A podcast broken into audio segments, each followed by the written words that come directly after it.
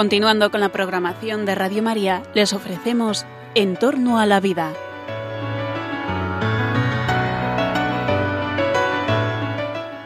Es un espacio dirigido por José Carlos Avellán y Jesús San Román.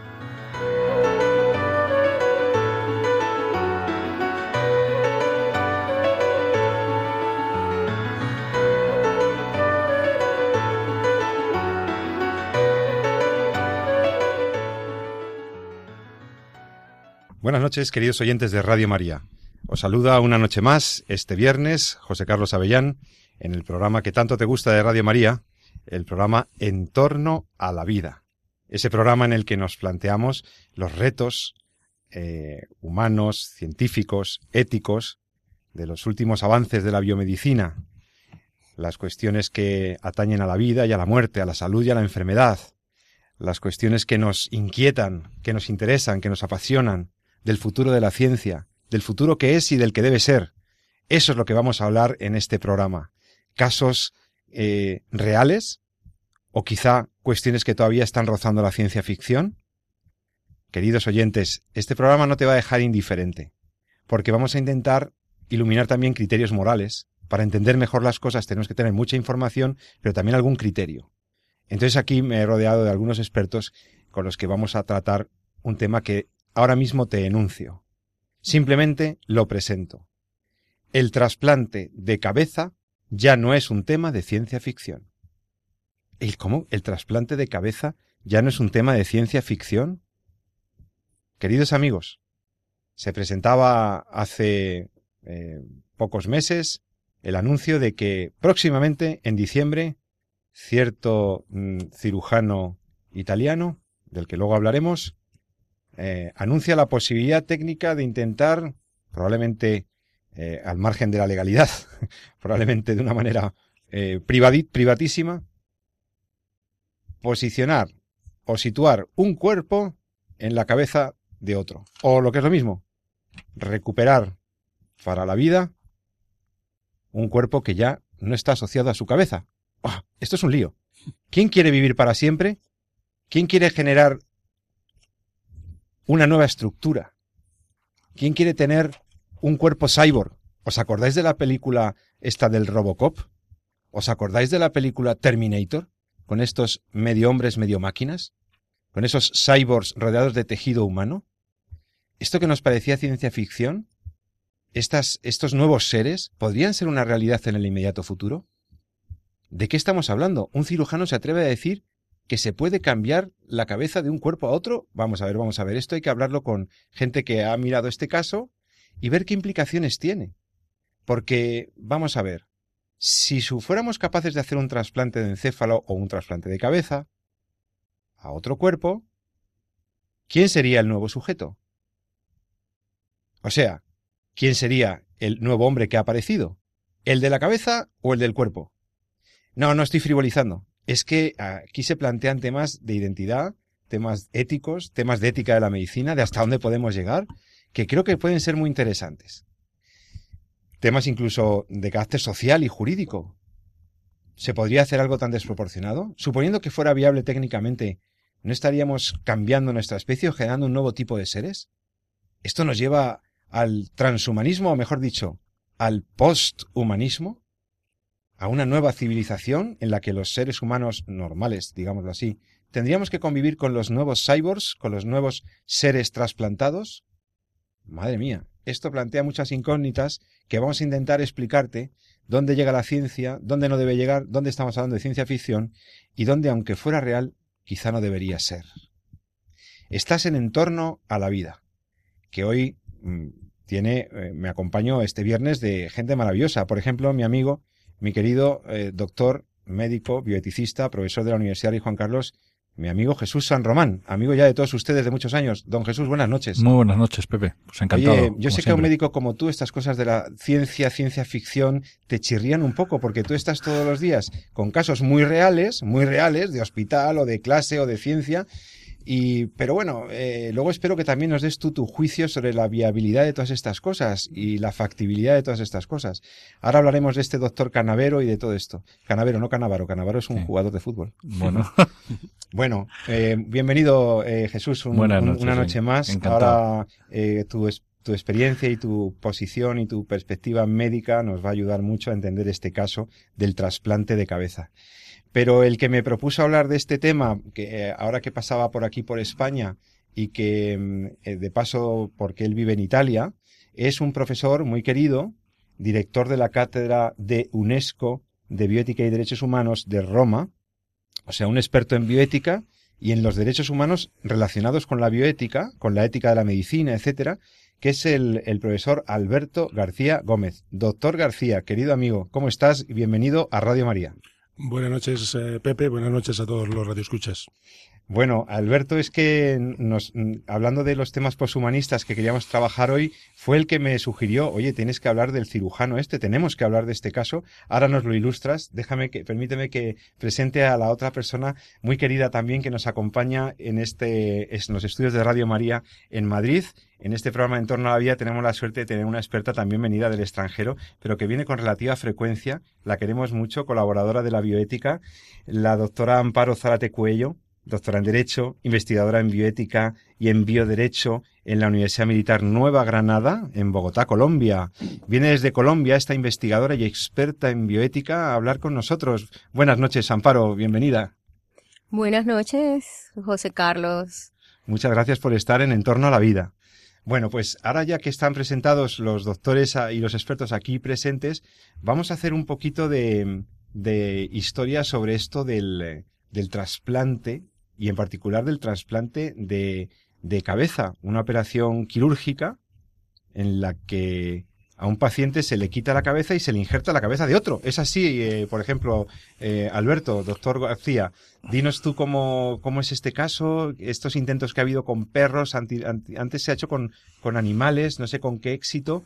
Eh, ¿De qué estamos hablando? Cuéntanos un poco. Bueno, fundamentalmente lo que lo que se llama eh, un trasplante de cabeza en realidad es un trasplante de, tronco del cuerpo.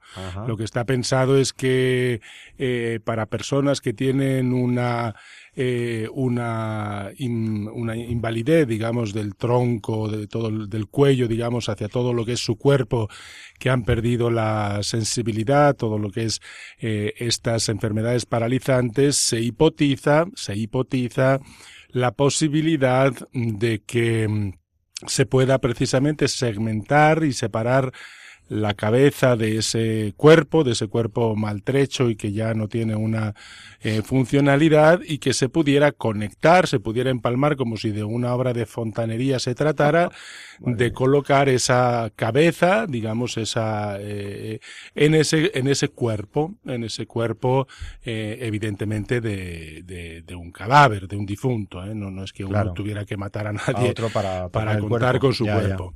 De esta manera se hipotiza la posibilidad de, eh, de poder mm, lograr restablecer, si no totalmente, al menos sí parcialmente, a esa persona, a esa cabeza, por tanto a ese cerebro, a esa mente, poderlo conectar con un cuerpo funcional o al menos más funcional.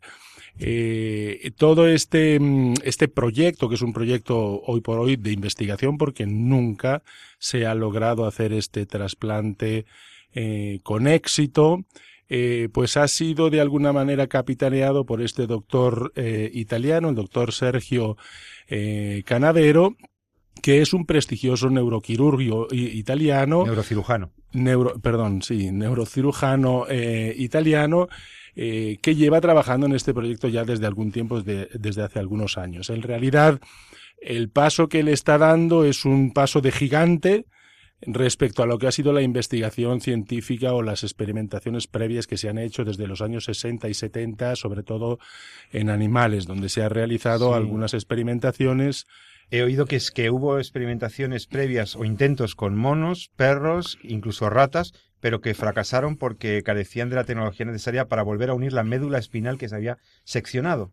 Efectivamente, la operación, la operación, la intervención quirúrgica que requiere eh, y que este neurocirujano canavero eh, dice que tiene ya lista para poder eh, realizar, trata de resolver mm, prácticamente dos de los grandes problemas que tiene esta intervención quirúrgica desde el punto de vista médico y científico. El primero que es la conexión de los vasos sanguíneos de la cabeza al tronco, porque esta operación que se realiza a una muy baja temperatura del cuerpo para evitar que exista flujo sanguíneo tiene una vez que se realiza la segmentación de la cabeza de la persona que está sana, digamos que está viva la cabeza, eh, es un tiempo mínimo de 7-8 segundos en el cual se tiene que realizar todas las conexiones de los vasos sanguíneos eh, para luego tener poder rehabilitar o poder comenzar a conectar los flujos sanguíneos de cabeza a cuerpo, de cuerpo a cabeza. Sin embargo, el reto más importante no es este, este es el que requiere menos tiempo, pero el que científicamente es más complicado, perdón, es el que tiene que ver con, eh, con la conexión de la, de la, em, eh, de la de espina dorsal, ¿no? de la espina dorsal, todo lo que es la conexión con los sistemas eh, nerviosos, con todos los sistemas, eh, sistema inmunológico, sistemas eh, que eh, interactúan lógicamente, hay una relación eh, inmediata entre cerebro eh, y, el cuerpo. Y estos son algunos de los retos, digamos, de lo que podríamos llamar la obra de fontanería de la conexión del cuerpo, ¿no? Para hacer que el metabolismo, digamos, funcione como que funcione de la manera más satisfactoria posible. Sin embargo, como ya habías apuntado tú, eh, existen otra serie de problemas o de retos que es, como es tan novedoso, eh, pues habrá que resolver, que son los temas de cómo eh, asume ese nuevo individuo que todavía no sabemos si será eh, la cabeza del, eh, del, que estuvo vivo, ¿no? O si ese va a ser el... ¿Cómo se va a equilibrar eso en, en, en, el self, o sea, en el yo de la persona y cuál puede ser el impacto psicológico y psiquiátrico y cómo gestionarlo? Eh, entonces yo creo que que bueno, ahora que, que abramos un poco el, el debate y la tertulia, hay una serie de aspectos científicos técnicos importantes eh, que parece que no están resueltos. La comunidad científica en general se opone radicalmente a pensar que esto que se está haciendo es correcto desde el punto de vista técnico, porque no existen suficientes evidencias científicas de que la ciencia, la tecnología esté en condiciones de realizar, superar estos retos, el tema de vasos sanguíneos, el tema de la espina, eh, de la médula espinal y todo el sistema, eh, todo el sistema nervioso, que no hay evidencias de que eso se pueda realizar con una posibilidad de éxito mm, suficiente. ¿eh? Pero bueno, me detengo aquí para, mm, para poder eh, compartir también con vosotros otras cosas. Sí, em, fíjate que estoy leyendo eh, un poco la historia de los primeros intentos de trasplante de cabeza. Hay un ruso, eh, doctor Vladimir Demihov, que realiza en 1954 el primer trasplante de cabeza entre dos perros. En 1959, China confirmaba que también había logrado llevar a cabo la operación en dos ocasiones. Vladimir creaba el primer perro con dos cabezas a lo que se le llamó falsa quimera, este doctor realizó 20 intervenciones más, creando animales bicéfalos, en fin, estuvo haciendo cosas aberrantes, ¿no? Es decir, y en 1970 el doctor Robert White se inspira en ese trabajo del profesor ruso y decide trasplantar la cabeza de un simio en el cuerpo de otro. Uy, esto ya sí que es un salto cualitativo, porque si el simio nuevo, el simio trasplantado, ya puede comer, oler, eh, oír, podía haberse hablado de un éxito aunque sobreviviera poco tiempo. Mm. Entonces, Jesús San Román, tú eres médico, tú eres bioeticista, eh, oye, para hacer una, investigación de esta se puede hacer así como así, se puede andar cortando cabezas y, situando cuerpos. Mm, eh, vamos a ver, como, como médico, como cirujano, como experto en medicina, esto primero, ¿esto es viable o estamos hablando de un tío que se ha tirado un triple, como dicen los del baloncesto, y, y se ha jugado una... Esto es un... ¿Esto va en serio? ¿Es un fake? ¿Qué es esto? Yo creo que esto es eh, un poco quien quiere ser el primero en hacer algo por el cual salir en los medios de comunicación. Sinceramente lo veo un poco así, ¿no? Porque desde mi punto de vista eh, adolece eh, de cualquier fin por el cual trabajamos los médicos, a priori, de momento. Eh, la, valoración ética de la intervención desde todos los puntos de vista, por lo menos como lo veo yo ahora y con la información que tengo, que tampoco es mucha, todo hay que decirlo, con lo cual está sujeto a error, es completamente cuestionable. Eh, es verdad que estaríamos más que un trasplante de cabeza, un trasplante de cuerpo, como bien decía, como decían de Jorge, pero eh, eh, para empezar, saliéndonos del tema de los trasplantes, cualquier intervención médica tiene que estar técnicamente garantizada y desde luego no puede poner en cuestión ni en peligro la vida del paciente. Eso para empezar. Independientemente de que luego los trasplantes tienen una valoración ética que tiene que ver con la identidad personal, no todos los órganos son susceptibles de ser trasplantados y habría que hacer una valoración secundaria respecto a el órgano que se pretende trasplantar. Pero independientemente de eso, hablemos de un trasplante, hablemos de una cirugía de apendicitis, hablemos de una técnica para una laparoscopia, una cirugía de vesícula mediante eh, técnicas novedosas. Cualquier cosa que se haga con un paciente tiene que tener la garantía de haber sido suficientemente testada, de no poner en riesgo al paciente. O como bien decía, bueno, esto entra dentro del principalismo moderado, como de Gracia, ¿no? Es decir, el principio de no hacer daño. No Lo primero es no hacer daño, ¿no? O como bien decía por ahí mi, mi abuelo, eh, con mucha gracia decía, trata a tu enfermo como quieras, pero al menos déjalo como lo encontraste. es decir, nunca hagas una intervención ¿no? o hagas algo que, que pueda hacer daño. Entonces, y esto pasa en todas las intervenciones médicas. Es decir, hay unos procesos, hay unos comités éticos que velan por el derecho y por la salud de los pacientes y que nos obligan a que no cualquier médico puede investigar cualquier cosa. Errores como estos los hemos cometido en el siglo XX, muchos, en épocas eh, de guerras donde se investigaba cualquier cosa con pacientes con el fin de averiguar lo que fuera.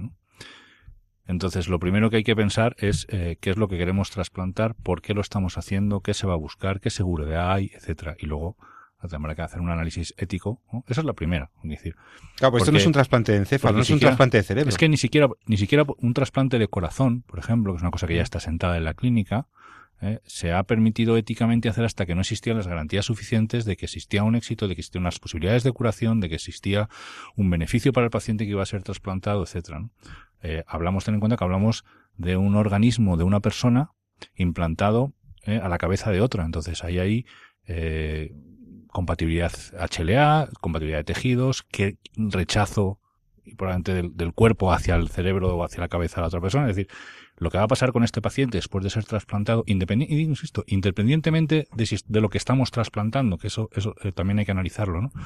Pero lo que puede pasar en la medicación, la, la posibilidad de rechazo, la supervivencia, esto, no, no, podemos jugar con la vida de esa forma, ¿no? Claro, pero es que lo que has dicho es muy importante, Jesús ¿Mm? San Román, es que lo que trasplantas también es importante. Es decir, no es lo mismo trasplantar una córnea o trasplantar un riñón que trasplantar un corazón digo que o que trasplantar un pasos, encéfalo, un tronco encefálico. Aquí hay que ir por pasos y esto pasó también con el trasplante de cara, ojo, todo esta, eh, todo verdad, esto. Y una de las cuestiones que uno se planteaba eh, inicialmente era eh, el riesgo que, su, que podría sufrir el paciente eh, en función del psiquiátrico, ¿no? riesgo del psiquiátrico al que se estaba Claro. sometiendo. ¿no? Entonces, Aquí hay muchos ítems que hay que, o muchos puntos sobre los que hay que valorar para hacer un análisis ético de lo que se está diciendo. No solamente de eh, lo que es eh, el, el, el, por así decirlo, el cerebro, porque cuando hablamos de cabeza nos estamos centrando fundamentalmente, o la valoración la hacemos fundamentalmente en el cerebro, que es, es el sustento biológico probablemente más potente de la identidad personal. ¿no?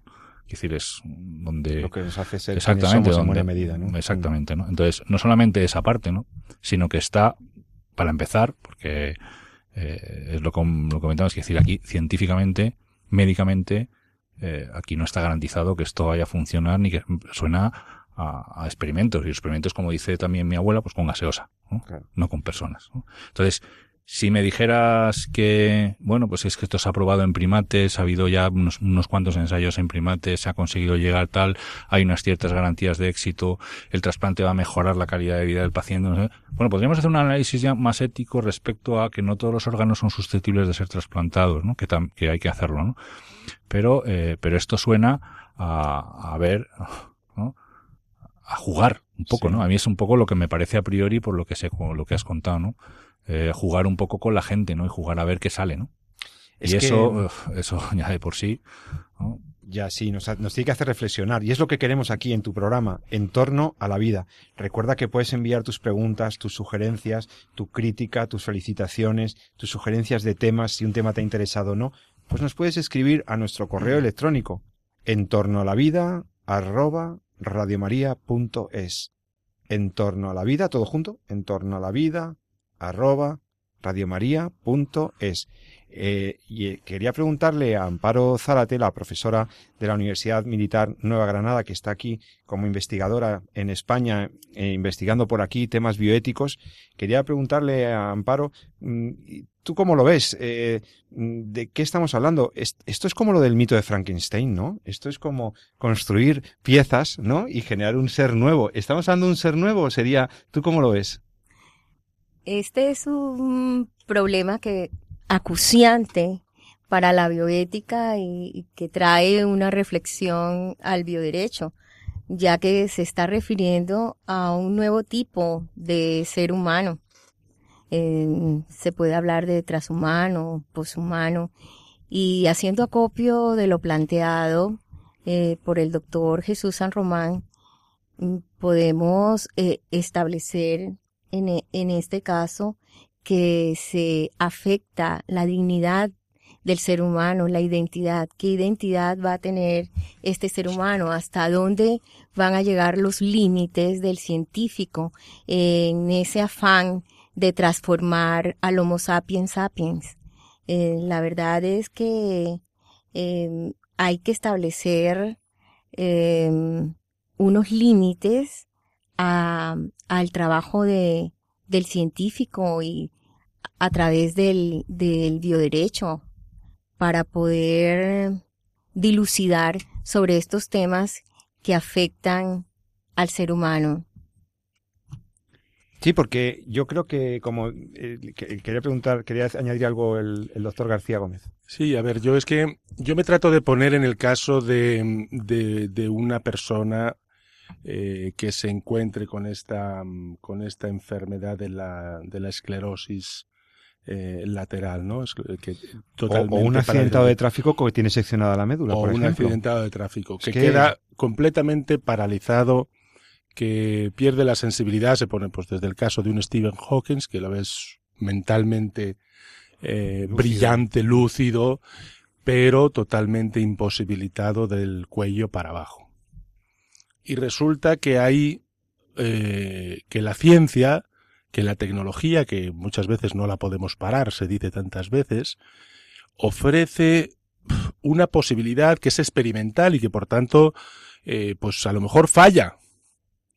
Eh, pero, mm, pero es una posibilidad, es decir, una, una posibilidad, si quieres tú, muy remota, que le podría dar a lo mejor la esperanza a una persona como esa, como en su momento Stephen Hawking o a otros tantos, a que en un futuro eh, pues poder resolver de alguna manera o aliviar o dar un, cierto bienestar eh, a esa persona. Y entonces es verdad que hay una serie de dudas que, que, se plantean, oye, ¿quién va a ser el futuro sujeto? ¿Es el que, eh, digamos, el implantado? ¿Es el que da el cuerpo? Pero es que eso no lo vamos a saber hasta que, hasta que suceda. Y es que así es la ciencia y la tecnología que, que, pero es que, Alberto, pero, pero es que eso no está. El problema, por eso, aquí hay como dos niveles, ¿no? La cuestión es lo que es el, el análisis ético, de lo que es el trasplante en sí, ¿no? Es decir, cuál va a ser el nuevo sujeto, como bien decía eh, amparo o, si es ético trasplantar un tronco. Y otra cosa es cuál es el estado científico actualmente de la cuestión para que en diciembre de este año se plantee hacer un trasplante con una persona. con un, ser humano. de cabeza, lo que Y además hay otra cosa. Claro, lo que estamos, lo que ha dicho este eh, canevero, este cirujano, neurocirujano, es que, eh, bueno, que lo tiene ya preparado, Para, para hacer el trasplante en diciembre de este año, en el 2017, ¿no? En una situación o sea, con un paciente, con un enfermo, en un contexto científico técnico o médico en el cual ni siquiera está garantizado que se pueda hacer una conexión entre lo que es la médula espinal del tronco donante con la cabeza del paciente ruso este que se plantea o que se ofrece para el trasplante. Con lo cual, eh, esto es un puro experimento. Que otra cosa es que, bueno, es que llevamos 30 experimentos en primates donde ya hemos conseguido eh, eh, hacer una reconexión entre dos secciones de la médula, porque no hay que olvidar que cuando si trasplantamos un cuerpo y lo unimos a un cerebro hay que seccionar la médula y luego conseguir unas conexiones. Conexiones que no tienen que ser solamente que se conecten en general, sino conexiones de cada vía, porque la médula espinal para nuestros oyentes eh, es una especie de autopista donde cada eh, cada impulso eléctrico va por una determinada carretera y no podemos mezclar las carreteras porque no funcionaría, sino que hay que unir cada vía con su correspondiente vía. Y eso hasta ahora no se ha conseguido. Si se hubiera conseguido, estaríamos curando las secciones medulares de los traumatismos ya. Y estaríamos curando todos los que están en sillas de ruedas por secciones eh, de traumatismo. Se ha intentado hacer con células troncales, con células madre de adultas. Eh, los resultados en ratones, incluso en alguna de estas líneas, han sido relativamente buenas. Y bueno, hay un camino ahí prometedor. ¿no? Pero, insisto, que decir, lo prometedor es algo que puede llegar y que en un momento dado podrá servir al ser humano. ¿no?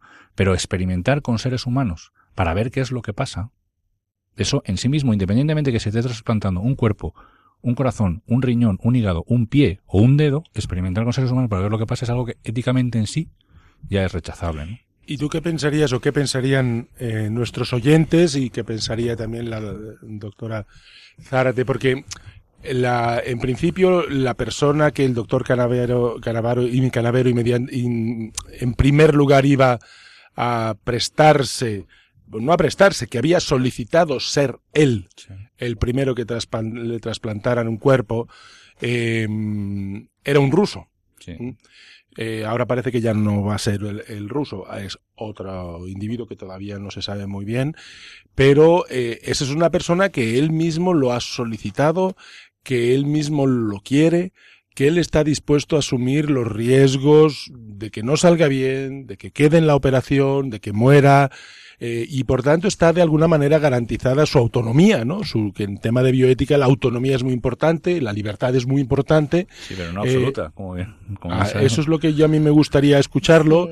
Eh, para ver cómo equilibrar, porque no es solamente un tema efectivamente de autonomía y de libertad. Está claro que, pero esto eh, ocurre también en muchos aspectos de la, de la ética que hemos venido trabajando hasta ahora y que trabajamos en estos programas, que también pasa en el concepto de autonomía. Vivimos en un mundo en que eh, hipertrofiamos el principio de autonomía.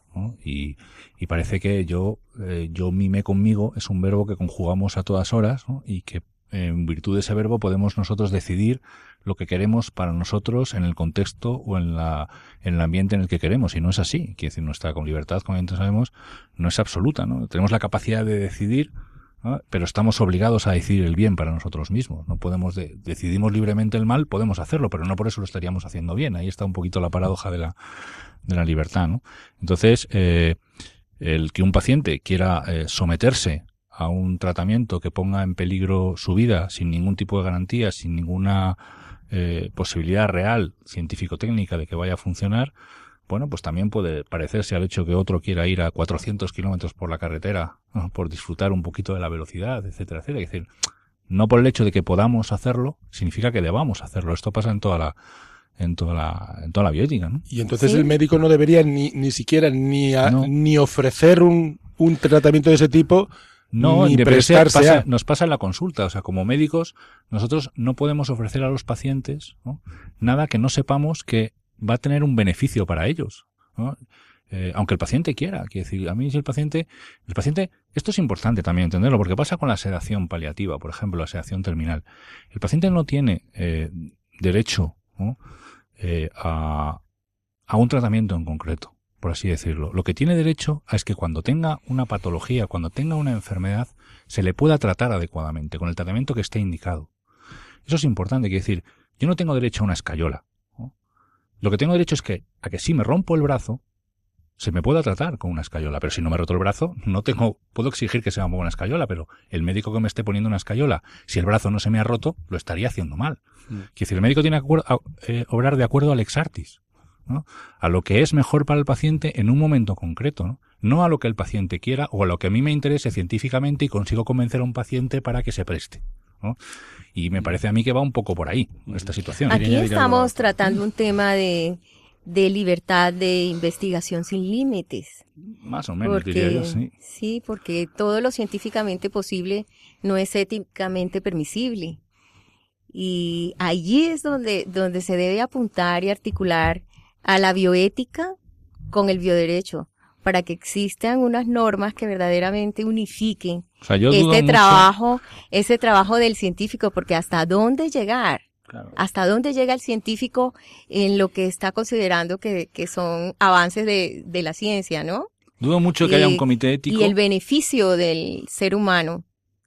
Hasta dónde. Que, autorice y este hasta dónde además seguirán siendo humanos. Podemos decir que somos humanos o transhumanos. Este es un camino hacia la inteligencia artificial.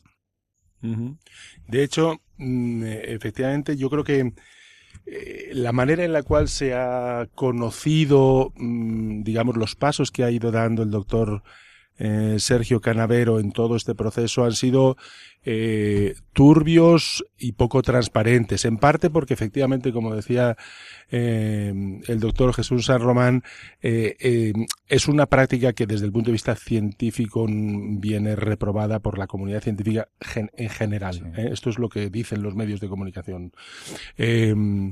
Yo quisiera apuntar un aspecto que puede ser un poco provocador y que a veces tan el énfasis que hacemos en la libertad y en la autonomía, como decía el doctor San Román, es tan grande que nos olvidamos de otro tema que creo que puede ser eh, interesante y que es el tema de la justicia social y de la dimensión social de la bioética. Vamos a suponer que este tratamiento eh, fuera exitoso, que está por ver vamos a suponer que además eh, el paciente se recupere fantásticamente. Todo este proceso, solamente la operación quirúrgica, según la información que se ha dado, tiene un costo de 10 millones de euros por mm, ofrecer esta operación quirúrgica a un solo paciente. Yo no sé, me corrijan ustedes, pero si este tratamiento se demostrara que es el tratamiento que hay que dar a los que tienen este tipo de patología, pues lo siguiente que habría que hacer es pedirle al Sistema Nacional de Salud que lo incorporara como una de las prestaciones eh, y que pagara en los eh, estados donde o en los países donde el Estado cubre los gastos de seguridad social, pues pues que lo incluyera en la lista de tratamientos eh, de modo de tratar este tipo de patologías. Y yo me pregunto, es decir, a uno que no sé quién lo está pagando, le cuesta 10 millones de euros. Esto multiplicado por todos los pacientes que podrían ser susceptibles de este tipo de tratamiento una vez que se demostrara que es exitoso, eh, justificaría que los escasos recursos que tienen los estados y que ya batallan y que ya se encuentran con dificultad para poder cubrir determinadas enfermedades y atender a todos los pacientes o incluso la cantidad de enfermedades raras que existen que no se pueden eh, tratar porque no han sido investigadas, me parece a mí que eh, hay un tema también de justicia social, de, distribución de los recursos eh, en, la sociedad que habría que pensar y valorar antes de decir que vayamos en esto adelante y luego no hacerlo sostenible. Porque Totalmente. Se plantea el problema ético también de la distribución, de a quién se aplicaría. Se plantea, se ha planteado aquí el problema de quién es el nuevo sujeto se ha planteado, por supuesto, por el doctor San Román la proporcionalidad, la pertinencia y la eticidad de una acción como esta, trasplante de cabeza. Pero es que imagínate que yo te digo que el doctor Canavero va más allá. Y en una reciente conferencia, en una conferencia TED dada en Verona, habla ya del proyecto Avatar 2045. Ya no es solo que este doctor está diciendo voy a intentar curar o voy a intentar dar una salida a esto. No, no. Es, la pregunta es, si puedo hacer prolongar la vida, ¿por qué no ir prolongando la vida indefinidamente? La ambición final, queridos amigos, es batallar con la muerte y con la enfermedad, no, hacer seres que no sean ya humanos, porque no sean temporales, porque no sean finitos, sino que podamos generar avatares, podamos generar eh, un cerebro humano trasplantado de un ser que antes fue el que fue. Bueno, ahora vais a ver, vamos a tratar este tema del proyecto, la iniciativa 2045, que es que me parece alucinante. Es la plasmación por parte de un neurocirujano de la posibilidad de una nueva, de una nueva civilización con avatares, con cerebros humanos trasplantados en cuerpos ya, bueno, bueno, bueno. Ahora lo vamos a ver. Déjame que serene un poco esta mesa, que ya hay muchas manos que ya quieren hablar. Eh, déjame que ponga una canción que tiene que ver con vivir para siempre. Y enseguida volvemos contigo en un par de minutos en entorno a la vida.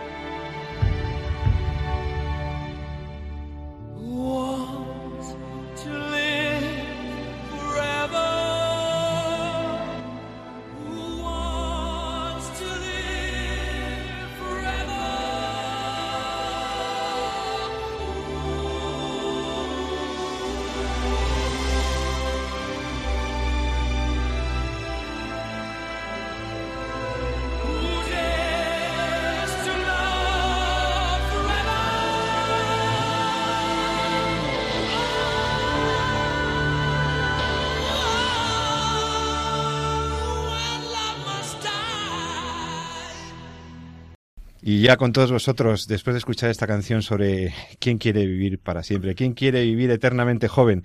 Bueno, el doctor Canavero propone, eh, este científico, este médico italiano, proyecta una, un futuro para los cuerpos y los cerebros humanos y las cabezas humanas.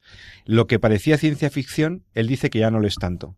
Y hemos estado hablando aquí con el doctor San Román, con el doctor García y con la doctora Zárate de la viabilidad médica y científica de este trasplante de cabeza y también de las problemáticas eh, que de lo que lleva de fondo, ¿no? Que yo quisiera que en esta segunda parte del programa habláramos de hacia dónde nos lleva la iniciativa 2045, el proyecto este Avatar Milestones 2045 eh, que ahora, ahora comentaremos, la creación de nuevos avatares, de nuevas figuras neohumanas. O sea, esto es otra cosa. Esto son copias robóticas de cuerpos humanos con cerebros humanos. A ver, a ver, que alguien me aclare qué es esto del, del proyecto. Por ejemplo, doctor García, usted que ha, que ha escuchado que ha escuchado este tema o ha leído?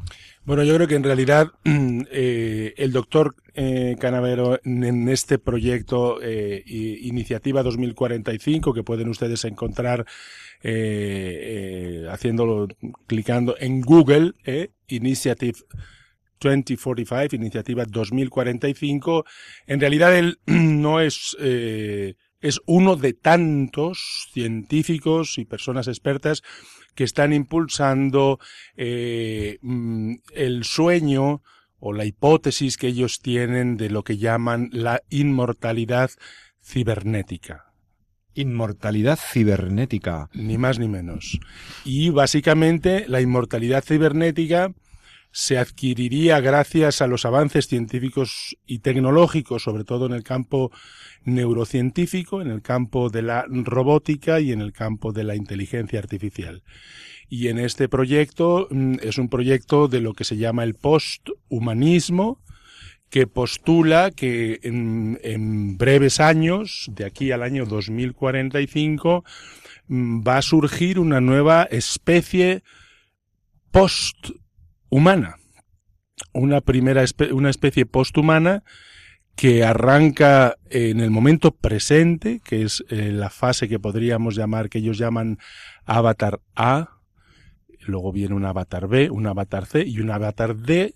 En el avatar A es la época en la que estamos ahora, abarca del año 2015 al 2020, donde lo que se trabaja desde el punto de vista científico y tecnológico es sobre todo en el ámbito de la robótica, de poder crear un cuerpo humano eh, digamos, controlado remotamente y, y por otro lado, cosas que ya vemos a través de la televisión y que sabemos que funcionan, como por ejemplo prótesis que están conectadas, eh, digamos, una mano, un brazo que está biónico, que permite esa interacción, lo que se llama la interacción hombre-máquina.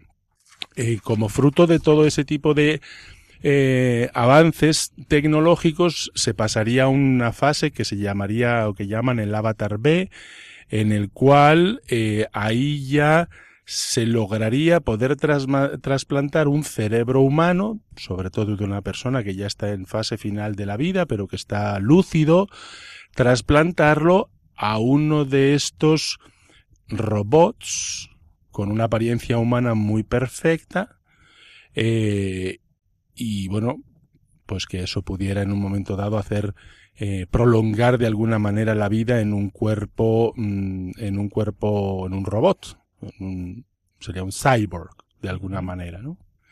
En un siguiente, en una siguiente fase, la idea sería poder eh, llegar a conocer mediante mecanismos de, de, del campo de las neurociencias y de las neurotecnologías y las ciencias de la información, poder hacer una especie, a ver si esto es un poco loco, pero es esto lo que quieren, hacer una especie de respaldo informático de todo nuestro cerebro, de nuestra mente, de nuestros conocimientos, de nuestras emociones, de nuestros sentimientos y todo eso condensado, tener la posibilidad de instalarlo eh, en un robot.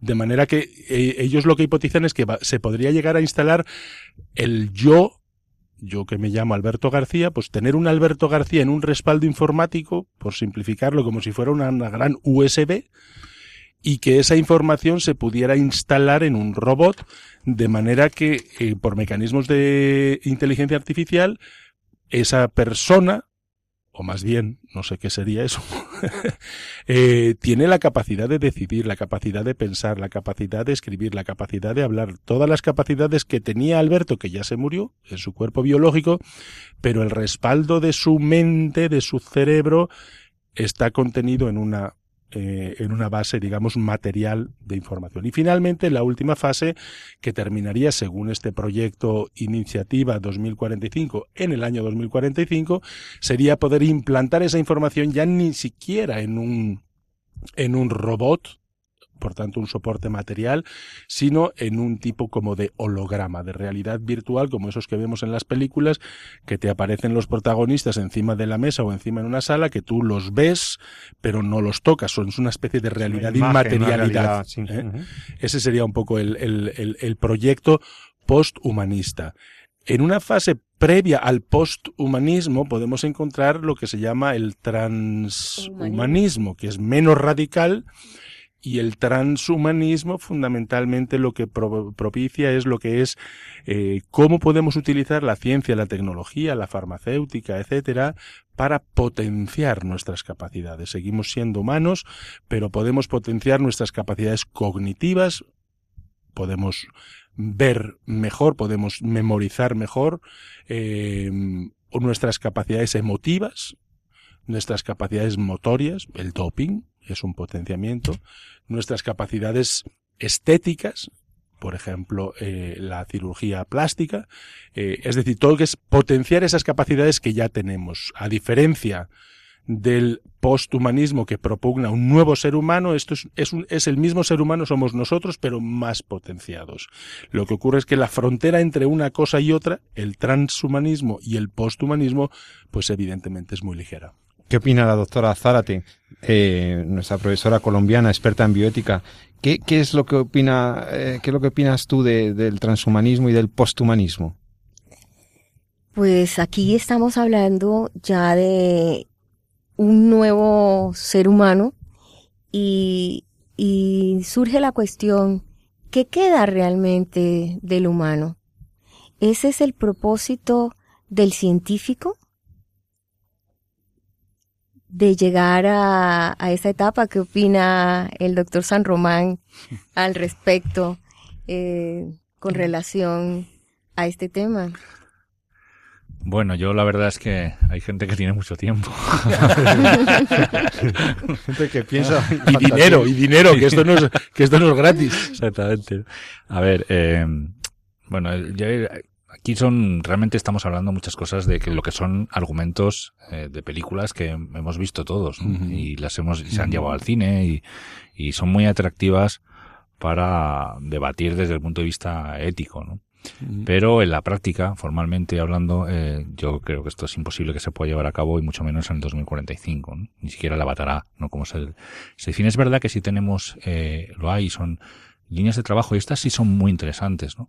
Eh, manos biónicas, por ejemplo, ¿no? Mm. que se han reimplantado a pacientes eh, amputados que han perdido la mano y que son capaces de moverse con el pensamiento como si fuéramos una, una mano normal, ¿no?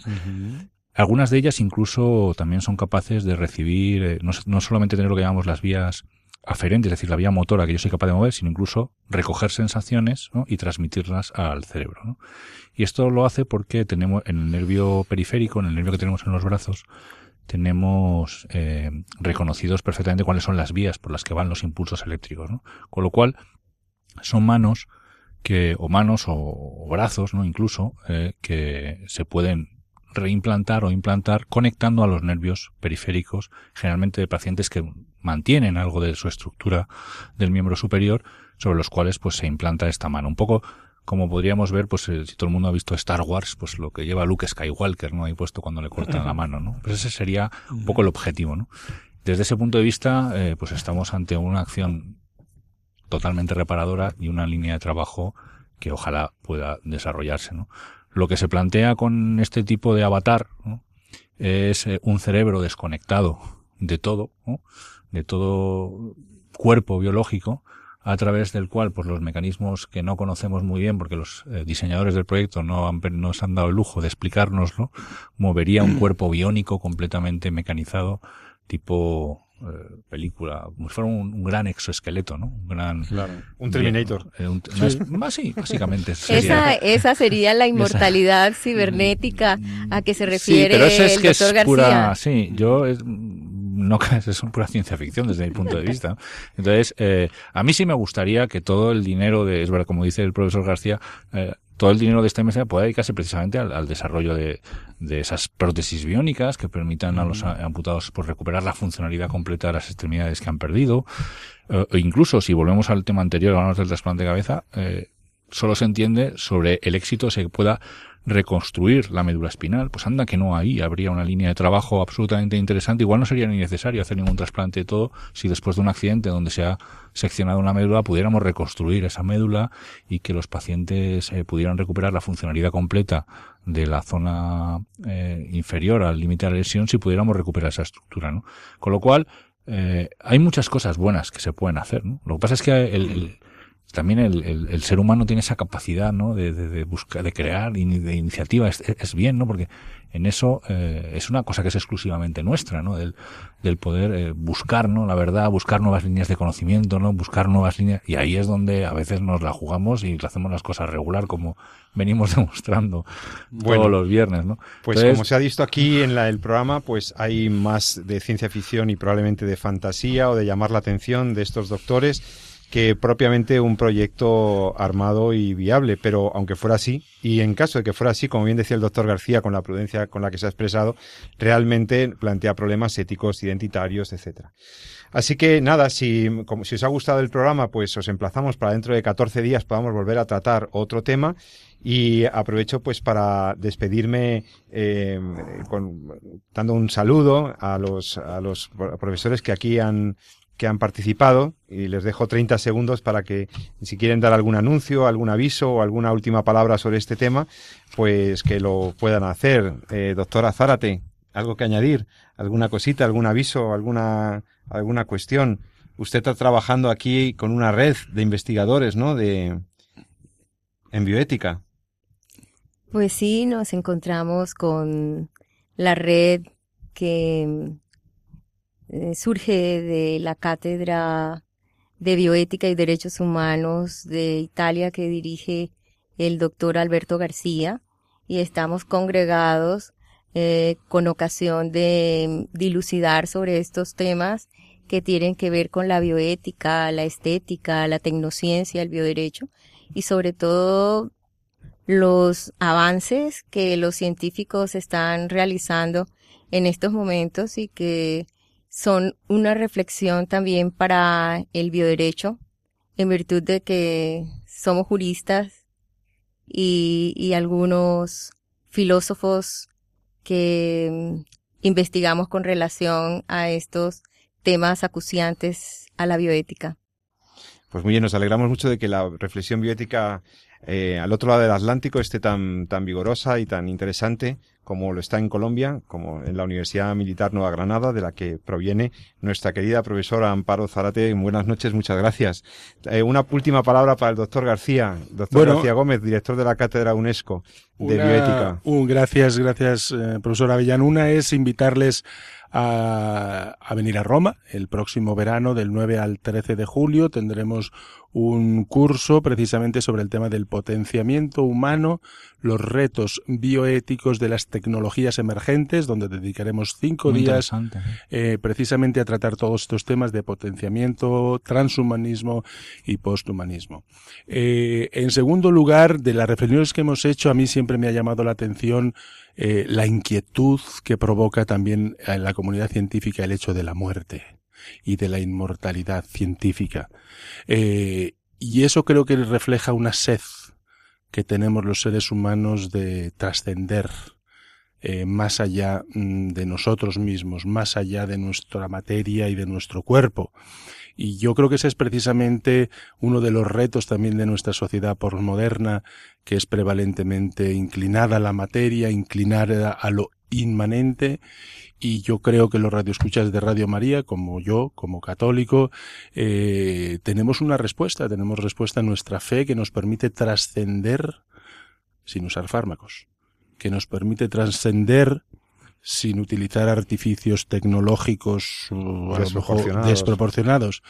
Eh, y que creo que tenemos la gran vocación también de poder acompañar a las personas que en el campo científico y tecnológico ponen demasiada esperanza a lo mejor en la ciencia y la tecnología y que la pueden encontrar en el amor, en las relaciones humanas, eh, en el encuentro de las personas, en la solidaridad eh, con respecto a los más necesitados. Eso es un poco lo que a mí también me hace pensar todos estos temas. Pues muchas gracias, doctor García. Eh, y doctor San Román, 30 segundos le quedan. Bien, bueno, yo me sumo un poco a las conclusiones. Eh, eh, a mí me, apasiona precisamente esa, eh, ese interés del hombre por descubrir lo que tiene, lo que lleva dentro, lo que está en su entorno, ¿no? Ese, capacidad, ¿no? Que tenemos de, de, llegar a la verdad, ¿no? De, descubrir lo que es, lo que es verdadero, ¿no? Y, lo que da a veces un poco a pena es que a veces qué mal lo orientamos, ¿no? Qué mal lo enfocamos. Cuando podríamos hacer grandes cosas, ¿no? Grandes cosas con, con la capacidad que tenemos eh, de desarrollar herramientas tecnológicas que nos ayuden a, a, solucionar problemas, ¿no? Y en el fondo, bueno, ¿por qué lo hacemos tan mal o cuál es la causa, ¿no?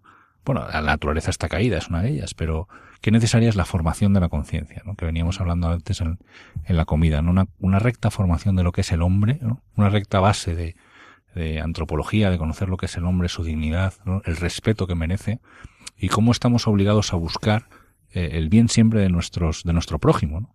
no tanto el interés profesional o la medalla investigadora, ¿no? sino trabajar en pro de la persona y en pro del hombre y eso es necesaria esa formación, recuperar un poquito esa formación, pero porque se nos ha olvidado lo que es la persona, básicamente.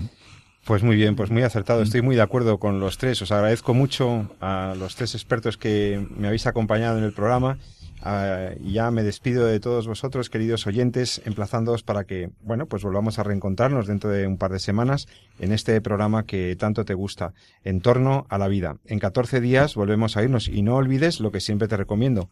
Ama la vida y defiéndela. Muy buenas noches.